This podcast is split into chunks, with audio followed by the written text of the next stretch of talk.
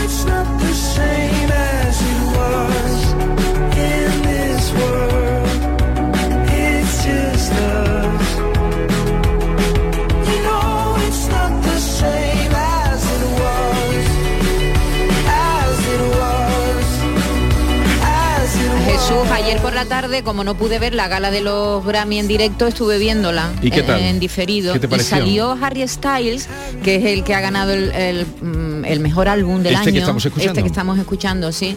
Por un álbum que se llama Harry, Harry House o algo así, House Harry.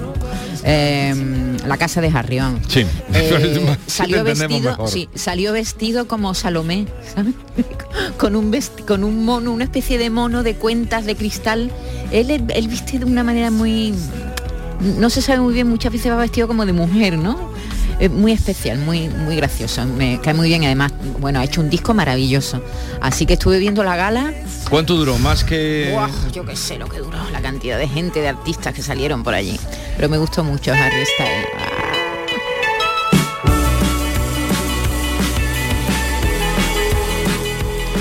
Pues como cada primer martes de mes eh, vamos a encontrarnos con Jorge Morales de Labra, ingeniero industrial, emprendedor, experto en temas de energía, director de Próxima Energía y autor del libro Adiós Petróleo. Jorge Morales de Labra, lo vamos a tener enseguida, ¿no? Vale, vamos a publicidad y luego vamos con él eh, y hablaremos mm, pues de la gasolina, del diésel, de la luz, mm, de las alternativas, a las eléctricas, de todo eso y de lo que ustedes quieran preguntarle 670 940 200.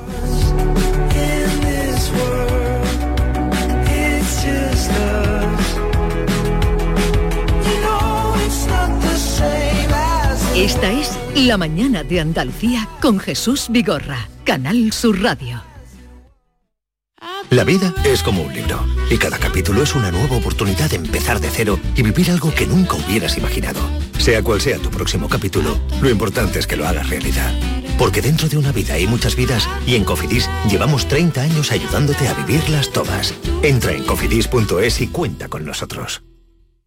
El campo andaluz necesitaba un paso adelante. Por ello, hemos sembrado millones de datos, regados con inteligencia artificial para hacer posible... Siembra, la nueva plataforma colectiva por inteligencia artificial de asistencia a la planificación de cultivos para su comercialización. Toda la información para acertar y cultivar la solución más rentable. Junta de Andalucía.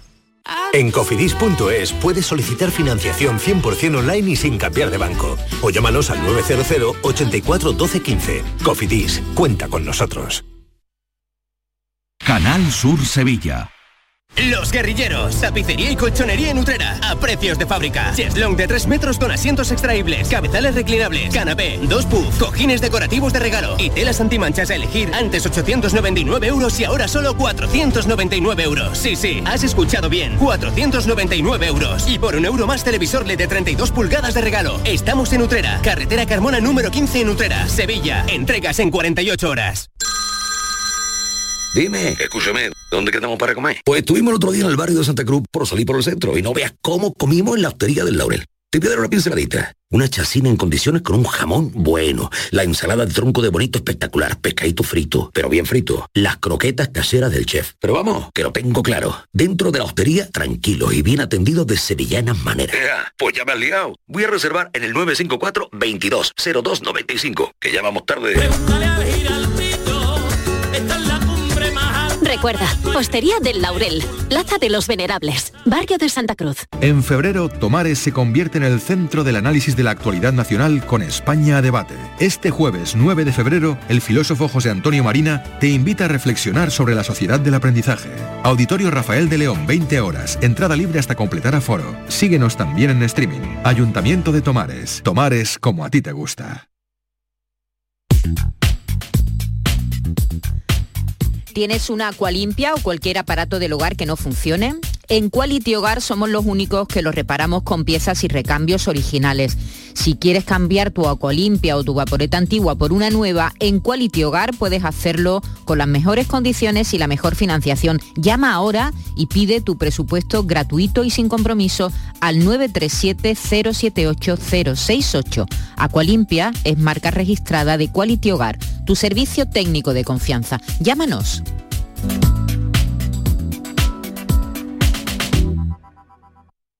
La gente que más madruga, que viaja, que estudia, que trabaja, lo cuenta en La Mañana de Andalucía, el club de los primeros de Canal Sur Radio. Tenemos un número de WhatsApp para todos los que estéis despiertos desde bien temprano y queráis participar en el programa. Es el 616-161-161. La Mañana de Andalucía, el club de los primeros de Canal Sur Radio, de lunes a viernes desde las 5 de la mañana, con Charo Padilla. Más Andalucía, más Canal Sur Radio. Esta es La Mañana de Andalucía con Jesús Vigorra, Canal Sur Radio. Pues vamos ya al encuentro con Jorge Morales de Labra. Jorge, buenos días. Buenos días, Jesús. ¿Qué tal estás? Muy bien, todo muy bien. ¿Y vosotros? Bien, bien, por aquí Maite, David y los oyentes que enseguida van a, a, plantearte sus consultas. El domingo pasado entró en vigor en la Unión Europea la prohibición de comprar derivados del petróleo ruso.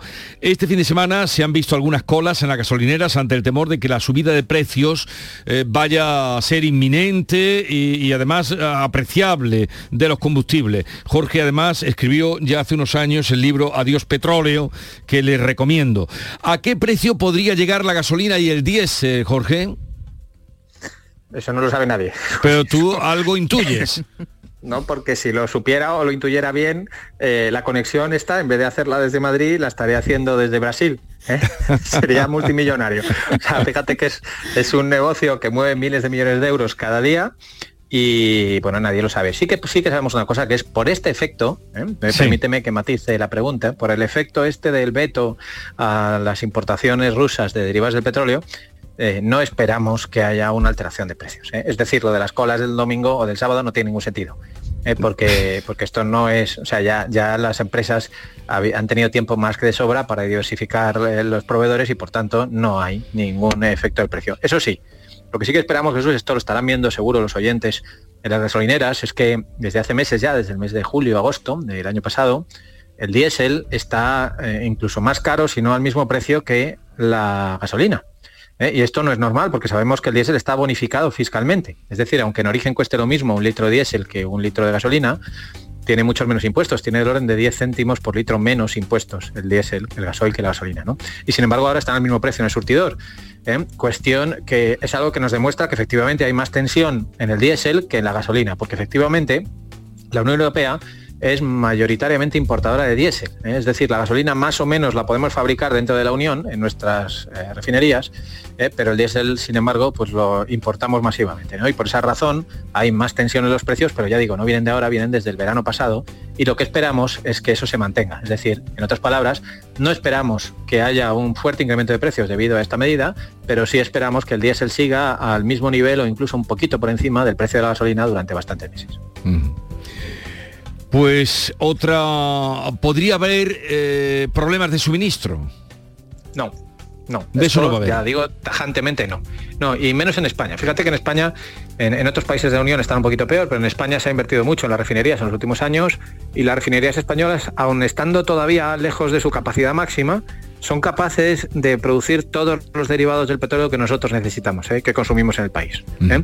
De hecho, lo que hacemos es que exportamos, no, no, no una gran cantidad, pero exportamos una parte de los derivados eh, al extranjero. ¿no? Por tanto, eh, ya digo que las refinerías no están al tope. Así que nosotros, en ese sentido, problema de suministro, eh, nuevamente, igual que ya hablábamos el año pasado con la crisis del gas, de que no íbamos a tener problemas de gas, y ahí está la demostración de cómo sin problemas hemos pasado ya prácticamente el invierno, pues con, con las, con los derivados del petróleo pasa lo mismo. Estamos bien diversificados y además tenemos refinerías con suficiente capacidad para abastecer el problema nacional, el mercado nacional, perdón. El problema, insisto, es más un problema de precios ¿eh? que un problema de escasez. Bueno, pues eh, línea abierta para que ustedes pregunten lo que quieran. Ahora hablaremos de precios de, de energía, subidas, bajadas de la electricidad. 670 940 200. Ahí pueden dejar su pregunta para Jorge Morales de Labra.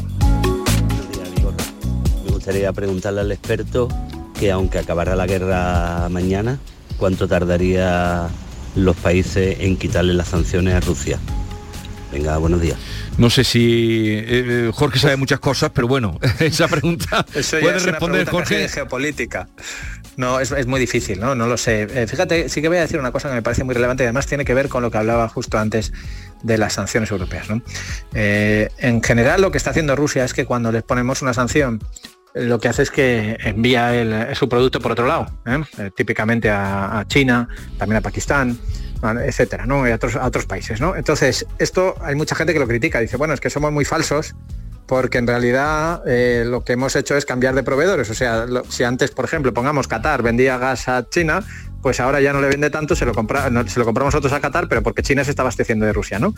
Y entonces dice, hombre, pues entonces ¿para qué sirve esto? ¿no? Bueno, de algo sirve, pero es verdad que tiene menor impacto. Pero también nos digo eh, otra cosa que yo suelo decir en esto, que es que mejor, menos mal que eso ocurre. ¿Vale? Porque el mercado del petróleo, el mercado del gas natural es, es muy delicado y si realmente hubiera desaparecido el 40% del gas natural eh, del mercado, pues habríamos tenido un problemón de que nadie podría pagar su factura del gas. Entonces, digamos que la, la respuesta eh, más rápida a esto es seguramente tarde bastante tiempo en hacerse, lo cual no quiere decir que Rusia no haya encontrado otras vías para, eh, para vender esos productos, ¿vale? Pero también añado, menos mal que ha encontrado otras vías, porque la única forma de so- resolver esto no es poniendo vetos a Rusia, es dejando de quemar gas y dejando de quemar petróleo. Hasta que no nos concienciemos de eso, todo lo demás que se haga a nivel europeo de sanciones, etcétera, etcétera, tiene un efecto, pero tiene un efecto relativamente pequeño. Otra pregunta. Hola, buenos días. Una preguntita para Jorge, para el experto. Ahora en marzo termina mi contrato a precio fijo, ¿vale? Y claro, ahora hay que renovarlo y me gustaría preguntarle de aquí y claro, viendo el futuro, que él estará más enterado, ¿qué interesaría? ¿Seguir a precio fijo o cambiar a, a tarifa libre? para que nos dé un poquito de consejo a los que a los que estamos en la materia un poquito cortos. Venga, muchísimas gracias. Los que estamos un poquito cortos. A ver. Eh, eh, no te quiero decir nada, Jesús, pero yo creo que nosotros hicimos la renovación del contrato, tú por tu parte y yo por la mía, claro, hace un año ahora, ¿eh? A nosotros también nos pasa como este señor. ¿Ah, sí? Sí. Mira, mira tu tengo contrato. que revisarlo. Revísalo. A ver, Estamos Jorge. hablando de la luz, entiendo. Que Sí, estamos sí, hablando sí, de de la luz, de la luz. Vale, vale. Eh, vamos a ver. El, el mes pasado, el- durante el mes de enero, el precio en el mercado regulado, en esa tarifa variable que es la más conocida, el famoso PVPC, ¿vale? Estuvo en los 13 céntimos el kilovatio hora. La mejor oferta del mercado está por encima de los 17, ¿vale? A precio fijo en este momento. Por tanto, en el mes de enero ha interesado claramente, clarísimamente, volver a la tarifa oficial. Esto ya lo anuncié hace un mes. No sé si os acordáis, pero ya lo dije. ¿eh? De nuevo, vuelve a ser rentable estar en la tarifa oficial o en cualquier otra tarifa variable, a precio variable, ¿eh? porque en este momento los precios ya son muy competitivos, ¿vale? Eh, en lo que llevamos de febrero hay algunas ofertas más baratas, ¿vale? Porque en febrero estamos en 19 céntimos y hay algunas ofertas en 17, ¿vale? Pero eh, son pocas. Hay algunas ofertas y hay alguna opción de tener a 19. Ahora lo que no sabemos es cómo va, a- acabar el mes de febrero. Porque llevamos un mes de febrero donde ha habido poca aportación eólica, ya sabemos que el viento es determinante en la fijación del precio mayorista de electricidad. Por tanto, por tanto, si seguimos sin tener viento durante febrero, es posible que en febrero se- algunas ofertas del mercado, insisto, a precio fijo, algunas muy pocas, merezca la pena. ¿Vale? Otras no. Ahora, por ejemplo, eso que decís ahora, decía Maite, creo, Sí, ¿no? De que, sí, sí, que sí. os ha llegado ya la, la A- oferta, a o mí, sea, de a- que tenéis que, que os toca renovar. Exactamente, sí. Voy a recordar una cosa, cuando toca la renovación, la compañía con un mes de antelación Mm. tiene que comunicar los precios nuevos, ¿vale? Vale. Lo suele comunicar en la propia factura, en una carta, o sea, hay que estar un poquito atento, hay que leer, hay que leer lo que dice la factura o la, o la carta, ¿vale? Mm. Pero está obligada no solo a... a- es, una comunicación eh, un poco prolija, pero yo me quedaría en el último párrafo. O sea, no solamente tiene que poner los precios, que eso nos puede sonar a sánscrito, sino que al final nos tiene que decir, bien, y con estos precios usted va a pasar de pagar 600 euros al año, pongamos, a pagar 800. Ah, ellos ¿Vale? te tienen Eso que es- hacer ese es- cálculo, ¿no? Sí, sí, tienen que hacerte el cálculo de cuánto vas a pagar en términos anuales, de una forma estimada, por supuesto, con las lecturas del último año, ¿vale? Por Pero, tanto, pero sin que tú lo pidas, tienen que hacérnoslo llegar. sí, es obligatorio. Si hay un cambio de precios, si no hay cambio de precios, no. Pero Ya. si hay un cambio de precios, es obligatorio hacer el cálculo y mandártelo. Con un mes de antelación, insisto, ¿vale? Tampoco vale con dos días. Entonces, ¿qué es lo que hay que hacer aquí? Estar muy atentos a esa casta. ¿Vale? ¿Por qué? Si tú tienes un precio a 12 céntimos, por ejemplo, de los que había antes. ¿vale? Quieto. Quieto parado, porque ya digo, el mejor precio que ha sido el de enero de momento está en 13 en el mercado eh, eh, regulado. ¿Vale? Así que quietecito.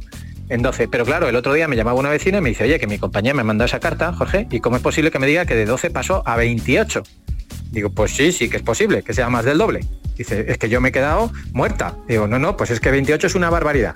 ¿Vale? 28, ni se te ocurra pagar 28, porque 28 en el mercado libre no vemos 28 desde el mes de agosto. Ya. ¿Vale? Por tanto, que fue el peor mes. En el, perdón, en el mercado regulado. Por tanto, no en la tarifa oficial. Así que, en fin, lo, como siempre, depende un poco de los niveles de precio que haya. En este momento es difícil, nuevamente, porque hay riesgo de optar por una o por otra, pero, pero lo, que, lo que estamos viendo es que cada vez interesa menos acogerse a tarifas a precio fijo, salvo que sean precios muy, competitivos. Vale, vale. Cada vez interesa menos a precio fijo. Seguimos. Buenos días, soy Ismael de Alcalá de Guadaira. Me encanta vuestro programa y llevo varios programas intentando de hacerle una consulta a este hombre. Vamos a ver, yo tengo facturas de Sevillana Endesa de energía, energía 21, donde me ponen en un apartado ajuste, ajuste por límite de compensación y me cobran un dinero. Yo tengo placas fotovoltaicas y entiendo que eso es un ajuste porque estoy virtiendo la red más de la cuenta. ¿Eso es así o, o es otra o es otra cosa? A ver si este hombre me lo puede explicar. Muchísimas gracias. Gracias, claro, uno lee ajuste por límite de compensación y, Y le da la vuelta a la y cabeza. tiene que llamar a Jorge. Venga, cuéntanos. cómo nos gusta complicar la factura de la luz para que no la entendéis nadie Claro, tengáis que llamar, ¿eh? claro. Que nos gusta mucho. es, es uno de nuestros hobbies favoritos, ¿sabes? Nos, nos- nos sentamos de vez en cuando en las cenas de Navidad en el sector y decimos, ¿cómo, ¿qué vamos a poner este año nuevo en la línea para que no nos entienda? Bueno, bueno dejemos el, el cachondeo y vamos a, a lo serio. Mira, esto ocurre con lo siguiente. Cuando uno tiene paneles solares, ¿eh? ya hemos hablado muchas veces que ahorra por dos vías. La primera vía es el autoconsumo propiamente dicho, es decir, lo que uno deja de consumir de la red, eso ni pasa por el contador, con lo cual eso es ahorro directo, va llamémoslo del tejado al- a la nevera, ¿vale? Y ya está. Y luego hay otra parte que sobra, que son los excedentes, los famosos excedentes. Y siempre hay excedentes, porque normalmente en las horas centrales del día hay mucho sol y no estamos en casa, y por tanto sobra energía. Entonces, la compañía eléctrica te recompra esos excedentes, ¿vale? Y el problema es que con la legislación fiscal española hay un límite en esa recompra, ¿vale? No te dejan recomprar todos los excedentes que tú quieras, ¿vale? ¿Por qué? Porque la legislación fiscal lo que exige es que no ganes dinero con la factura de la luz, es decir, no puedes llegar a tener facturas negativas, ¿vale? Entonces, lo que ocurre es que ese límite es distinto en función de las compañías. Cada compañía tiene un límite distinto, ¿vale? Eh, la compañía que, que este oyente ha citado tiene un límite muy bajo. Hay otras que tienen un límite más alto, pero esta tiene un límite muy bajo. Entonces, ¿qué ocurre? Que efectivamente, al llegar a ese límite, si él, por ejemplo, la factura tiene 60 euros de excedente y solamente le pueden compensar 20, le aparece una línea que dice sus excedentes valen 60, ¿vale? Pero como el límite está en 20, le tengo que descontar 40. ¿Vale? Eso es lo que está viendo este señor en, en- en esta factura. Pero Por eso no quiere decir que él pague 40, eso quiere decir que no se ahorra todo lo que podría ahorrarse. Eso es. Eso no, eso es decir, que es una Que- cifra que él, ahí que que- él podría ahorrarse 60 Eso. euros y en lugar de 60 solo se está Sí, ahorrando 20. eso, Entonces, eso. si él quiere ahorrarse los 60 euros, tiene dos opciones. Primera, váyase a una compañía que le aumente el límite, que tenga un límite mayor, ¿vale? Insisto que no todas tienen el mismo límite. Esto requiere un poquito de análisis, pero hay compañías que tienen un límite mucho mayor, ¿vale? Segunda opción, baterías virtuales. Ya sabemos que esto es lo que lanzamos nosotros el año pasado en, en, la empresa nuestra y que ahora ya cada vez más empresas lo tienen, que es una batería virtual que lo que hace es que si todavía ya te pasa, si llegas incluso a cero, ¿vale? Pues nosotros tenemos clientes que llegan a cero en su factura y todavía te sobran excedentes, Sí. esos excedentes los guardas en una hucha, en una batería virtual, y los llevas para el invierno, ¿eh? para cuando haga menos sol, también te descuentan en la factura de luz. Es decir, cuando uno tiene muchos excedentes solares, primero, ojo a los excedentes, a, a- a que el límite sea lo más alto posible. Y segundo, si aún con el límite lo más alto posible llegas a facturas cero, siguiente paso es batería, Batería virtual, virtual. para acumular ese- esos excedentes incluso en otras facturas del mes de, de que haga menos sol, en los meses de invierno. Vamos a seguir pasándole preguntas a Jorge Morales de Labra. Adelante. Hola, buenos días. En mi comunidad estamos planteándonos pedir la subvención para la ecovivienda. ¿Me podrían explicar en qué consiste esa reforma y si es beneficioso? Para la ecovivienda, recomendaciones, eh, Jorge. Pues me pillas, porque no sé exactamente lo que es la ecovivienda como tal. Esto lo tendría que mirar. Imagino que será una ¿Será algún tipo de subvención? Sí. Sí, que es por lo que estoy viendo aquí directamente en internet, es, un, es una convocatoria de subvenciones de rehabilitación energética, Sí. ¿vale? Y que por tanto incluye muchas más. Ya, ya estoy viendo lo que es, ¿vale? Esto es un tema de, de- de- de una reforma integral de la vivienda, ¿vale? No es solamente la parte energética, sino Sí. que es mucho más. ¿Vale? Típicamente lo que tienen son actuaciones que tienen que ver, por ejemplo, con aislamiento, con cambiar las ventanas, Sí. con otras muchas cosas, ¿no? Y luego, bueno, pues lo que tiene son subvenciones directas de la Junta de Andalucía. Efectivamente. Lo que tendría Entonces, sería bueno, pues- ech- echar cuentas de lo que le costaría adaptar la casa, ¿no? Y lo que le van a dar por eso, sería, ¿no? Eh, Sí, no- normalmente, mira, Jesús, normalmente en el, en el mundo de la, de la eficiencia energética, la inversión más rentable siempre son los paneles solares, ¿vale? Los paneles solares salen las cuentas incluso sin subvención, y más ahora con los precios de la luz que tenemos, ¿no?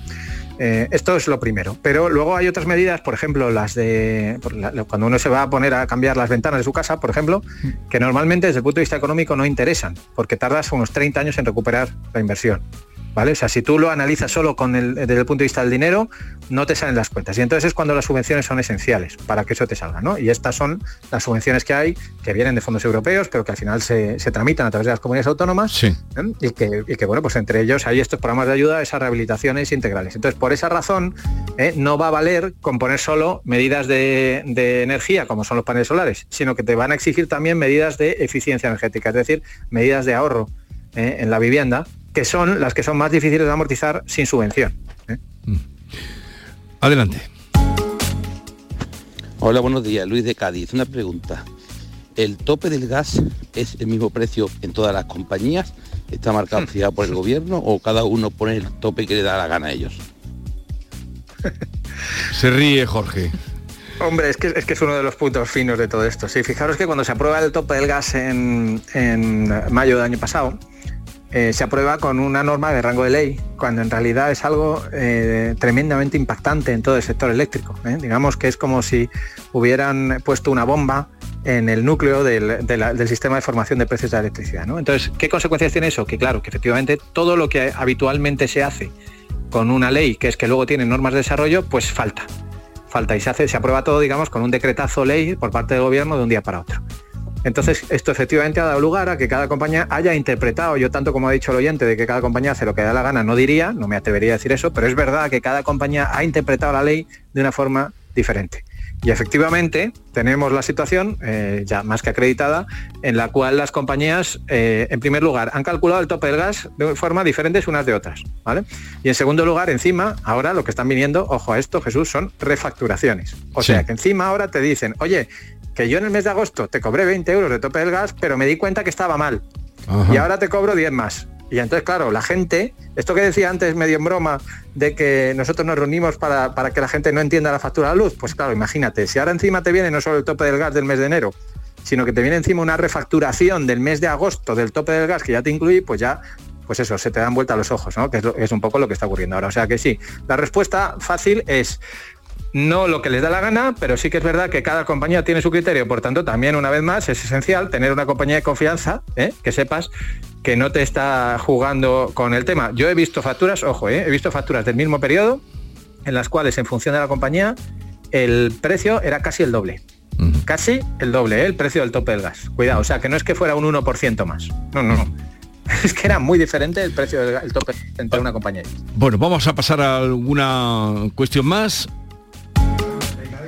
Buenos días, soy Josefa de Sevilla. Me gustaría preguntarle a este señor de, la electricidad, me parece que es González Laura, no, no me acuerdo bien.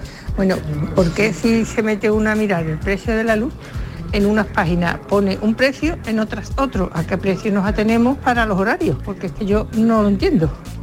Muchas gracias. ¿Qué le Bueno, puede decir? Bueno, eh, el, el nombre es Morales de Labra. Morales de Labra cada martes primero de mes aquí con nosotros y cuando lo necesitamos. Adelante. Pues sí, aquí cada día, cada, cada oyente me bautiza de forma diferente, pero bien. ¿no? No hay No, no, pero ya saben tu nombre, Eh, la mayoría. El, el- el precio, sí, el precio de, del- del PVPC, que es como se llama la tarifa oficial, ¿vale? Ese precio está fijado en el boletín oficial del Estado, ¿vale? Y por tanto ahí no hay discusión ninguna. Yo suelo utilizar la aplicación oficial en el móvil, que es la de red eléctrica, ¿eh? que se llama Red OS. Red, y luego de operador de sistema OS, Red 2, ¿vale? Esa app es una app del móvil y esa, en esa tienes los precios día a día eh, para el día siguiente, de a qué hora tienes que poner la lavadora, etcétera, etcétera, ¿vale? Ahí luego han surgido un montón de aplicaciones adicionales que lo que hacen es replicar esa. Yo ahí, lógicamente, no puedo estar mirando todos los días las aplicaciones, pero entiendo que como el precio es ese, pues, pues ya está, pues no hay discusión. Ahora bien, ¿qué ocurre, Jesús? Aparte de esa tarifa, que es la tarifa que antes yo hacía referencia, que, que ha sido más barata en enero que todas las demás, etcétera, aparte de esa tarifa oficial, hay otras compañías, en, nuestro caso, por ejemplo, lo hacemos así, que también tenemos tarifas a precio variable, ¿vale? Que no son exactamente las mismas que las de la tarifa oficial. Entonces puede ser, puede ser, por lo que dice la oyente, no lo sé, ¿eh? que a lo mejor lo que está ocurriendo es que su compañía le está dando un precio que es ligeramente diferente al que aparece en la tarifa oficial. ¿Eh? y entonces puede haber alguna eh, disquisición sobre cuál es eh, uno mejor que otro. Ahora, si la tarifa variable está bien construida, y, y aquí podríamos hablar Sí. mucho sobre lo que significa estar bien construida, porque es verdad que hay unas compañías que meten ahí unos márgenes tremendos, pero si está bien construida y se hace a partir de costes, no debería haber gran diferencia. ¿Eh? O sea, el, precio oficial del PVPC y cualquier otra tarifa variable bien construida, insisto, debería ser muy similar. Y a efectos de lo que dice el oyente, que es a qué hora pongo yo la lavadora, ¿eh? debería dar igual, porque aunque haya una pequeñísima diferencia del tercer decimal entre el precio de una y otra, va a haber claramente la diferencia entre pues, si, me- si merece la pena ponerla a las 6 de la tarde o a las 6 de la mañana. Por ejemplo, hoy la hora, el precio mínimo ha sido entre las 6 y las 7 de la Sí, mañana, siempre tengo entendido, ¿no? son horas, Con eh, 111,97 y en la franja más cara va a ser entre las 7 y las 9, Sí. cuando la luz se va a pagar a 165. Sí, siempre está ahí de diferencia. 7, 8, 8, 9, la hora en la que hay mayor consumo en las casas, claro. Eh, Cuidado, una- cuidado, cuidado, cuidado, cuidado, cuidado, un momentito lo que acabas de decir, cuidado. Siempre no, entre semana. ¿Vale? Entre en torno a las 9 de la noche entre semana, en- y más ahora en invierno, es la punta de verano. O sea, perdón, la punta de invierno y por tanto efectivamente el precio es el más caro normalmente, ¿vale? Ojo, el precio más barato ahora depende mucho, muchísimo del viento. Hay días en los que efectivamente es de madrugada y hay otros días que con la aportación solar sumada al viento se está dando a mediodía.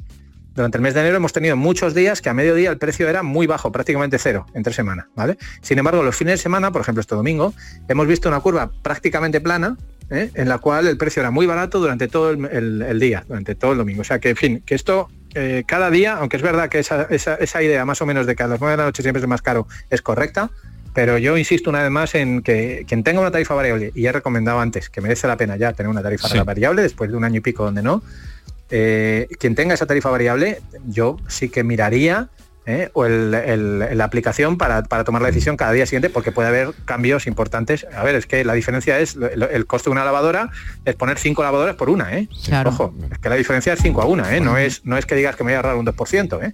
Bueno, pues tomen en No, consideración 500%. uh, eh, tomen en consideración lo que nos cuenta Jorge Morales de Labra mm, para conectar con él también arroba próxima energía que es su Twitter la manera de conectar con él. Jorge mm, gracias por atendernos una vez más como siempre. Un abrazo desde Andalucía y hasta la próxima Un abrazo. En la próxima, la de marzo, ya iré para allá, ¿no? Ya estamos casi en abril. claro en marzo vas a venir entonces estupendo No sé, no sé, digo, ya si me Estupendo, invitáis, claro. tendremos que hacer una cosa ya, ya, ya marzo, abril, ya sabéis que ya en Sevilla ya es, es cuando yo tengo que aparecer por allí. Claro, claro, es cuando esto se pone eh, Interesante. atractivo. Ahí- Exactamente. Él es muy es la amante mejor de, época. de La mejor Andalucía. época de ir a Sevilla. correcto. Bueno, y de Eso es Sevilla en concreto. Hasta luego, Jorge, adiós. Un abrazo. Hasta luego. En un momento estamos con Javier Castillo, El Cuco de Cristal, que es eh, su última novela. eh, y hablaremos también, como no, de esa serie de televisión que ha arrancado con ese tirón y ese éxito como es eh, La chica de la nieve. Esta es La mañana de Andalucía con Jesús Vigorra, Canal Sur Radio.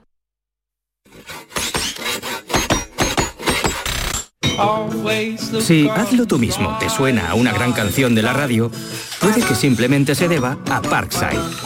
Herramientas potentes, máquinas de jardinería y un montón de accesorios. Descubre toda la gama de Parkside en parkside-diy.com. Tú puedes. Parkside. Por favor, por favor. Antes de empezar con la Junta de Vecinos, quería deciros algo. Os siento a todos, a todos, como si fuerais mis hijos. Hala, ya lo he hecho. Padre no hay más que uno. Claro que por 17 millones a lo mejor te sale alguno más. Ya está a la venta el cupón del Extra Día del Padre de la ONCE. El 19 de marzo, 17 millones de euros. Extra Día del Padre de la ONCE. Ahora cualquiera quiere ser padre. A todos los que jugáis a la 11, bien jugado. Juega responsablemente y solo si eres mayor de edad. Nuestros abuelos siempre han desempeñado un papel fundamental para nosotros. Construyeron la sociedad de bienestar que hoy disfrutamos. Nos transmitieron sus valores, sus costumbres, sus fiestas. Ahora más que nunca necesitan de nuestra atención y cuidados. Por ello, Y la Asociación de Autores del Carnaval de Cádiz quieren premiar la copla carnavalesca que regale el mejor homenaje a nuestros mayores durante el concurso de agrupaciones del Carnaval de Cádiz. CaixaBank, mayores llenos de coplas. Canal Sur Radio, Sevilla. En Supermercados Más celebramos nuestro 50 aniversario y lo hacemos regalando 50 compras para todo el año y con más de mil ofertas, como el chuletón de vacuno por 12,95 euros el kilo. Disfruta de un año de regalos en tu supermercado más y en supermercadosmás.com. Cada mes un premio diferente. Consulta condiciones en nuestra web. Si necesitas un electrodoméstico, ¿por qué pagar de más en grandes superficies? Ven y paga de menos en Tiendas El Golpecito. Tus primeras marcas al mejor precio y una selección de productos con pequeños daños estéticos con descuento adicional y tres años de garantía. Tiendas El Golpecito. Ahorra hasta el 50% en tus electrodomésticos. 954-100-193 y tiendaselgolpecito.es. Centro de Implantología Oral de Sevilla. Campaña de ayuda al decentado total. Estudio radiográfico, colocación de dos implantes y elaboración de la prótesis, solo 1.500 euros. Nuestra web, ciosevilla.com o llame al teléfono 954 22 22 60. En febrero, Tomares se convierte en el centro del análisis de la actualidad nacional con España a debate. Este jueves 9 de febrero, el filósofo José Antonio Marina te invita a reflexionar sobre la sociedad del aprendizaje. Auditorio Rafael de León, 20 horas, entrada libre hasta completar aforo. Síguenos también en streaming. Ayuntamiento de Tomares. Tomares como a ti te gusta. En Canal Sur Radio, por tu salud, responde siempre a tus dudas. Hola, esta tarde, a partir de las 6, dedicamos el programa a la salud sexual y los desajustes que se producen en este terreno de la salud general, de la salud vital. Nos acompaña el doctor Natalio Cruz, dispuesto a aclarar todas tus dudas y preguntas en directo. Envíanos tus consultas desde ya en una nota de voz al 616-135-135. Por tu salud, desde las 6 de la tarde con Enrique Jesús Moreno. Más Andalucía, más Canal Sur Radio.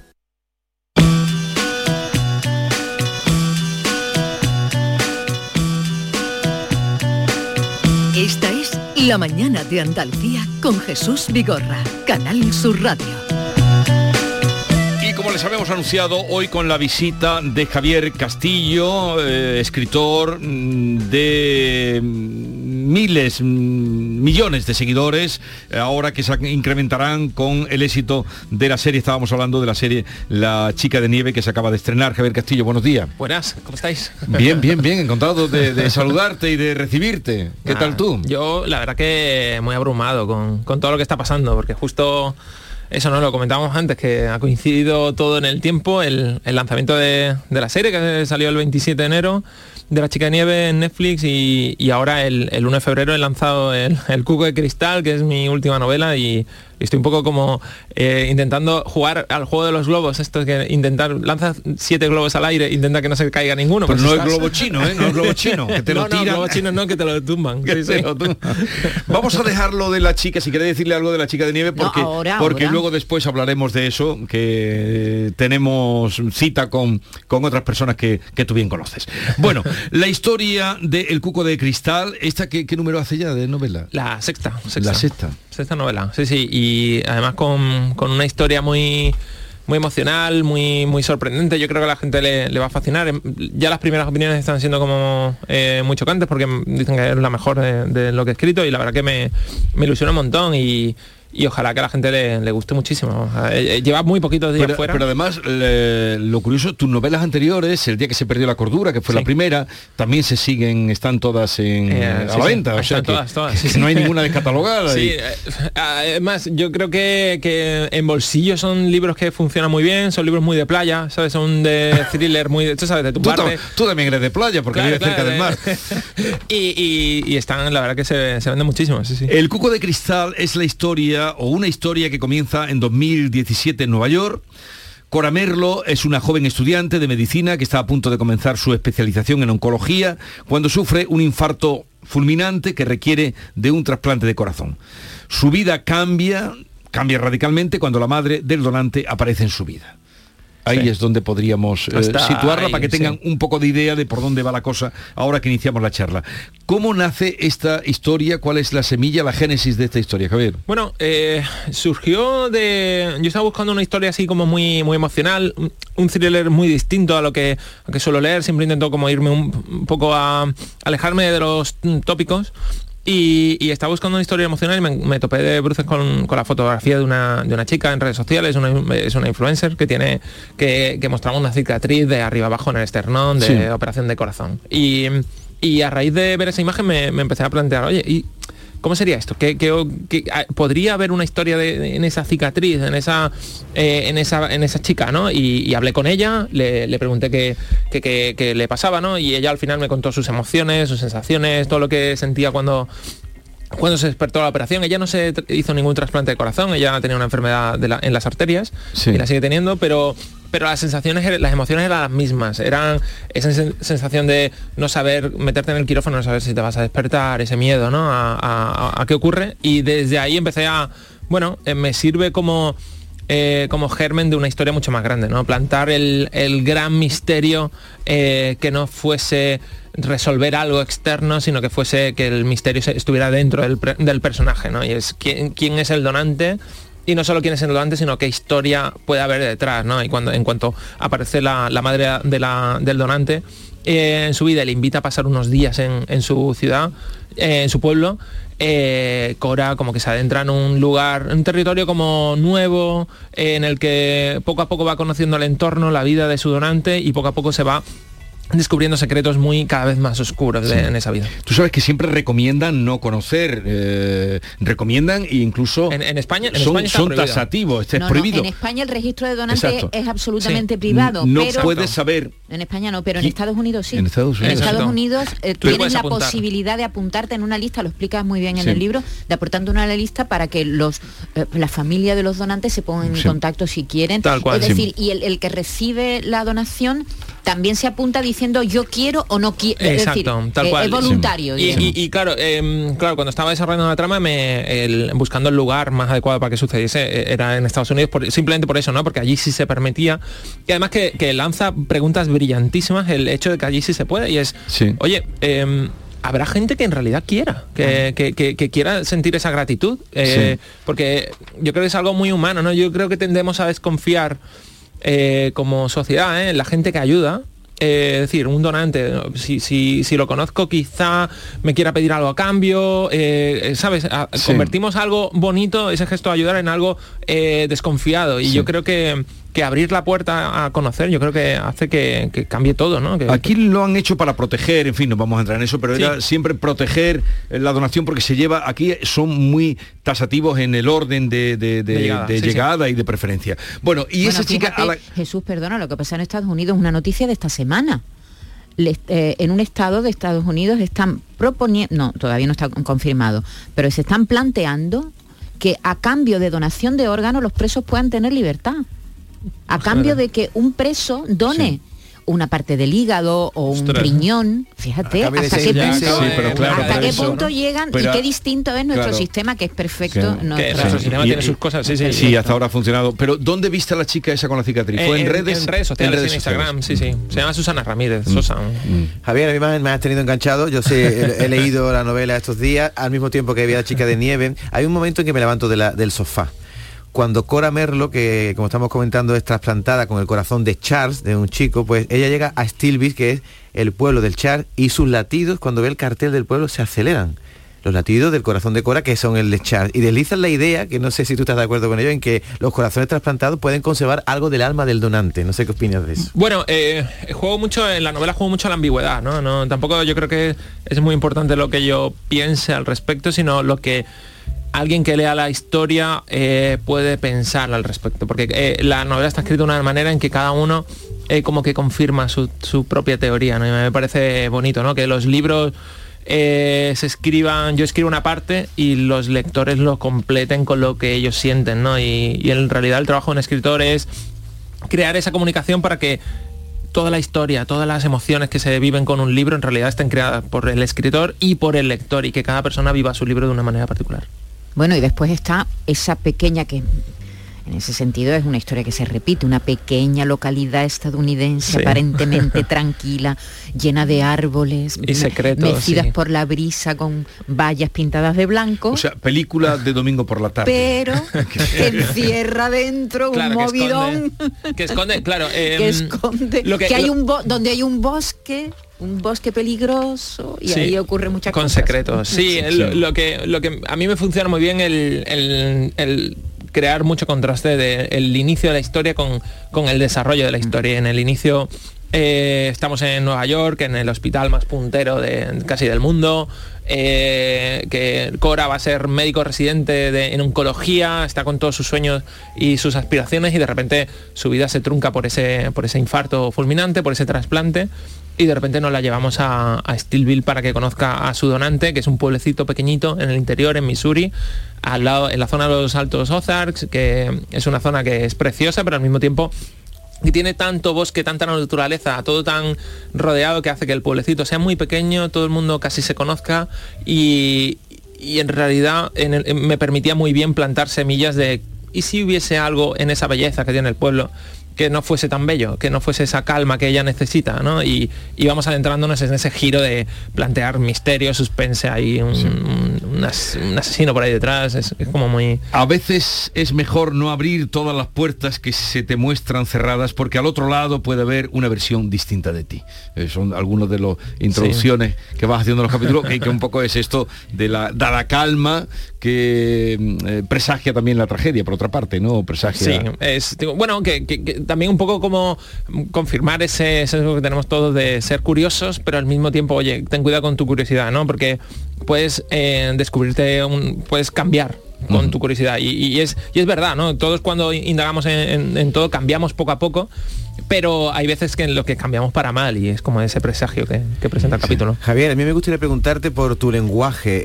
Eh, tu forma de escribir es muy reconocible en todas las novelas, en El Cuco de Cristal también. No hay florituras, son capítulos cortos, hay un ritmo frenético, hay saltos en el tiempo. Es un lenguaje muy audiovisual. Cuando tú escribes, ¿estás pensando ya en la posible película o es que es tu forma de escribir porque ha, crecido en, en Es- esa forma? eh, eh, yo, yo creo que lo- la mayoría de los autores de, ya de mi generación escribimos de esa manera. A lo mejor no no tan acelerados porque yo tengo como esa soy muy friki muy particular en eso no no quiero que nadie se aburra leyendo quiero que, que cuando alguien empiece uno de mis libros sea incapaz de dejarlo.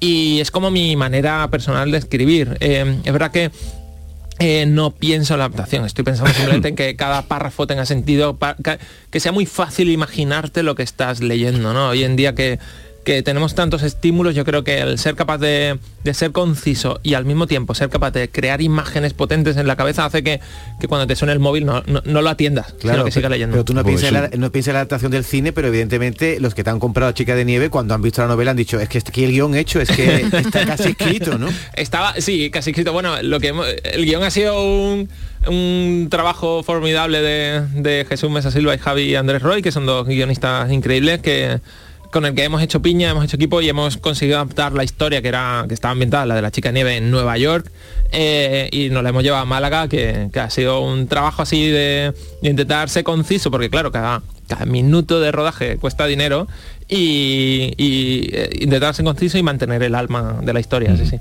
Oye, ¿sigues yendo a escribir a la biblioteca? Ya no, eh, pero... Pero, eh, ¿Pero por qué has dejado de ir a la biblioteca a escribir? Porque, Ibas porque- a la de Fuengirola, ¿no? Sí, iba de Fongirola. Y, eh, Antes escribía en el tren, luego en la biblioteca y ahora ya no, pero por tiempo, porque eh, es verdad que llega un punto que eh, es una zona en la que no hay mucho aparcamiento, lo, lo confirmo, y perde- perdía mucho tiempo abarcando y, y llega un punto que digo, mira, eh, Me quedo en casa. Me quedo en casa, que ese rato estoy escribiendo, estoy leyendo, estoy respondiendo ¿Cómo, cómo es tu espacio? Pues claro, de, de escribir primero en el tren, luego en la biblioteca. ¿Cómo, cómo es tu espacio? Me- ¿Cómo te has rodeado? Me, me he rodeado. eh, la verdad que es un despacho así muy cuco, me lo he hecho eh, al lado del salón. He cometido un error de diseño, ahora lo cuento. Eh, eh, bueno, es un escritorio muy largo, con una pantalla, conecto ahí mi portátil, porque prefiero seguir escribiendo en portátil porque cuando estoy sentado escribiendo, escribo en la pantalla que conecto al portátil, pero luego cuando no, me llevo el portátil y sigo escribiendo en el sofá, donde toque. Y, y luego tengo una librería gigante detrás con muchos de mis libros favoritos. Intento tener sobre todo mis libros favoritos ahí porque me, me permite levantarme un segundo y, re- y repasar partes Dime que me gustan. de esos libros. Bueno, toda la trilogía de Millennium, muchísimo de Stephen King. Tengo, además he, he repescado la- una colección que yo tenía de Stephen King de hace no sé cuántos años, que eran todos los libros estos dorados, del Sí. lomo dorado, Sí. que son históricos. Eh, los tengo allí también colocados y reviso, no sé, cuando cada vez que puedo reviso alguno de Misery, de Stephen King, no sé, de todo. Está cazando cifras de Stephen King, cuidado, ¿eh? No, Bueno, no, no, mira, estamos ya- un poco lejos todavía. No, ya, ya lleva los dos millones de libros vendidos, Sí, cerca, por- está rondando los dos millones de libros vendidos. Sí, por ahí estará. Sí, la verdad que súper agradecido con, cómo está la gente acogiendo mis libros. Es un sueño. Yo creo que tengo la sensación de estar viviendo eh, una locura que solo te pasa en una de 50 vidas, ¿sabes? Es que Además, que- en cinco años, porque ahora acaba de cumplirse el, El sec- quin- el el sexto, sexto, sexto, el sexto. sexto aniversario de que saliera Tal el, cual. el día que se perdió la locura. Tal ¿no? cual, Es decir, sí. que- que- en seis años ha seis sido años. esta auténtica barbaridad y además que cada libro parece que va más y, y todo está como escapándose de control, ¿no? Llega un punto que no eh, empiezan a llegar ofertas de, no sé, esta semana de Estonia, Lituania, todos estos países, todos... Y, eh, y viajas mucho, estás, eh, acompañas tus libros fuera de España. o- Intento, intento hacerlo, no lo hago siempre que por, por- por tiempo, eh, pero por ejemplo eh, a Italia he ido de gira, a Costa Rica. En Italia se están vendiendo bien tus libros. Sí, sí, en Italia muy bien. La verdad Mm. que en Italia cuando salió estuvo casi 10 semanas número uno. eh, es un- una auténtica pasada.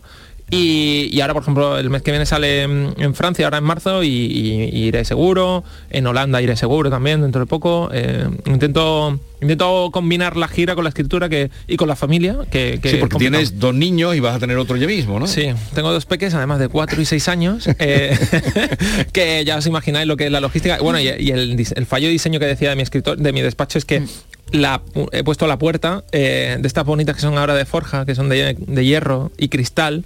Y claro, el que sea de cristal hace que los niños estén todo el rato llamando a la puertecita, me ven desde fuera, eh, dicen papás a jugar y claro, eh, eso para la, para la Tiene que poner una cortina. Exacto, sí, tengo que poner una cortinita. Intuyo, Javier, otro, otro motivo por el que ya no vas a escribir a Fuengirola y es que tú ya has pasado de ser un rostro desconocido a ser muy conocido. De hecho, yo cuando vi La chica de nieve y te vi, ahí te reconocí porque ya si eras un rostro de, de mi imaginario. Claro, ¿no? claro, hacer No, un cameo en la serie. Sí, eh, eh, hago el cameo. Lo que pasa que es verdad que yo no me considero tan conocido. Es más, podría ir perfectamente porque tengo la sensación de que a una a la biblioteca, eh, especialmente a la sala de estudio, siempre va la misma gente, ¿sabes? A, Sí. a la misma hora. Eh, hay gente que se está preparando oposiciones, gente estudiante que no tiene, a lo mejor en casa no puede estudiar bien. Y cuando vas siempre a la misma sala todo el tiempo, una vez que has saludado la primera vez o tal, Eres ya, ya parte puedes ya vol- de ya la- eres parte eres de, parte de- de de la, la decoración, de la decoración. Oye, eh, ¿y qué encuentras? Tú has vivido, mm, has estado muy presente en toda la película de la chica de nieve que ha tenido ese arranque, porque me Serie, estáis- serie, sí, sí. serie. Serie. Me estás contando de que ha sido la más vista, decía Maite. Ha sido- Durante un tiempo la más vista de- en el mundo y ahora creo que está la segunda, ¿no? Ahora mismo está la segunda, está hoy y, y hoy sale el ranking global que no sabemos Sí, pero cómo en irá. España la primera. España la primera. la primera y con diferencia. ¿Qué, eh, pero tú te has involucrado Sí, mucho, sí, mucho. En, todo ese proceso. Eh, ¿Qué hay en el libro, libro mm, que no esté en la peli a la hora de contar una historia y qué hay en la película que no esté a Bueno. la hora de contar en el libro? Hay, hay cosas concretas, hay mm, escenas concretas que o, o líneas de trama concretas que a lo mejor se han, se han suprimido por tiempo, ¿no? Eh, No, pero digo, es- a ti como comunicador que estás contando una historia. Yo creo que está, está todo, ¿eh? Yo, yo me he intentado ceñirme a... En, en la adaptación lo que hemos intentado hacer es... em, eh, la novela hay un- eh, tiene un alma propia, ¿no? Tiene como esa historia, esa línea simple de eh, una niña desaparece en el momento más feliz del año para esa familia y cinco años después un- reciben una cinta de la niña jugando en una habitación desconocida. Y al mismo tiempo una periodista que ha sufrido una agresión sexual eh, cree que encontrando a la niña se va a encontrar a sí Sí. misma porque está perdida, ¿no? Y, y eso yo creo que ese alma de la historia lo hemos conseguido mantener. A la periodista la hemos, conseguido que, que refleje lo mismo que, que la, que la adaptación, eh, que en el libro. Y, y el alma de la historia está ahí, los giros, los saltos en el tiempo, está todo igual. El problema es que el hecho de trasladar de la acción de Estados Unidos a Málaga hace que ya cambie un poco el trasfondo de cada cosa. Por ejemplo, eh, la periodista en la, en la novela hay un punto en el que se siente tan insegura que compra un arma. Eh, porque por lo que sufrió, ¿no? Y se compra un arma. Aquí en España eso no lo, no lo haría, ¿no? Sí. O al menos no se le pasa por la cabeza. Eh, y eh, así hay muchos ejemplos de simplemente la idiosincrasia de cada cultura, Sí. ¿no? Y, y luego hay como escenas concretas que, que aportarían algo más al personaje en la serie, pero por tiempo a lo mejor no Sí. se hace y, y tenemos este sueño de que ojalá que si va muy bien y se da luz verde en una segunda temporada, pues ir repescando cosas tanto de la chica de nieve Sí. como del segundo Javier, libro. ¿te da libertad el hecho de que tus novelas estén ambientadas en Estados Unidos? ¿Te da, ¿Qué te da? ¿Más libertad? me, me da, eh, a ver, lo puedo explicar, eh, me da como... eh, Cuando quiero tocar un tema concreto, busco la mejor ubicación para ese tema. Por ejemplo, en, en el caso de la, de la chica de nieve, lo que quería criticar era el periodismo sensacionalista, pero no quería marcar a ningún periódico en concreto. Quería, eh, porque además yo escribí esa novela en el, en el momento en el que, no sé si recordáis la historia del chico eh, de Totalán, de Sí, Julen, Julen. ¿no? Julen, que, sí. que- que se estaba tratando todo de un modo tan morboso, eh, buscando fotografías Aquello de fue los- tremendo, sí, aquello lo fue de tremendo. de- de un- buscando fotografías de los padres, buscando todo eh, parecía que los culpables eh, es que era todo tan grotesco que, que yo en ese momento dije "Buah, esto hay que criticarlo de alguna manera pero no quería marcar señalar nada en concreto no y dije bueno me lo llevo a Estados Unidos monto una trama en la que el periodismo sea algo central y en la que el, sen- el sensacionalismo, el sensacionalismo esté por todas partes y que haya una periodista, una estudiante de periodismo que sea como esa luz eh, del buen periodismo, del querer publicar las cosas por ayudar y no por Sí. enturbiar, no por generar clics, no por y, y ese fue esa figura, ¿no? De me sirve para criticar el periodismo en cualquier lugar del mundo, pero es como una figura retórica de irme a Estados Unidos, ¿no? Y ahora, por ejemplo, pues busco eh, quería buscar esta trama del corazón y el mejor lugar para hacerlo era Estados Unidos porque permitía que se conozca al, al donante, Sí. ¿no?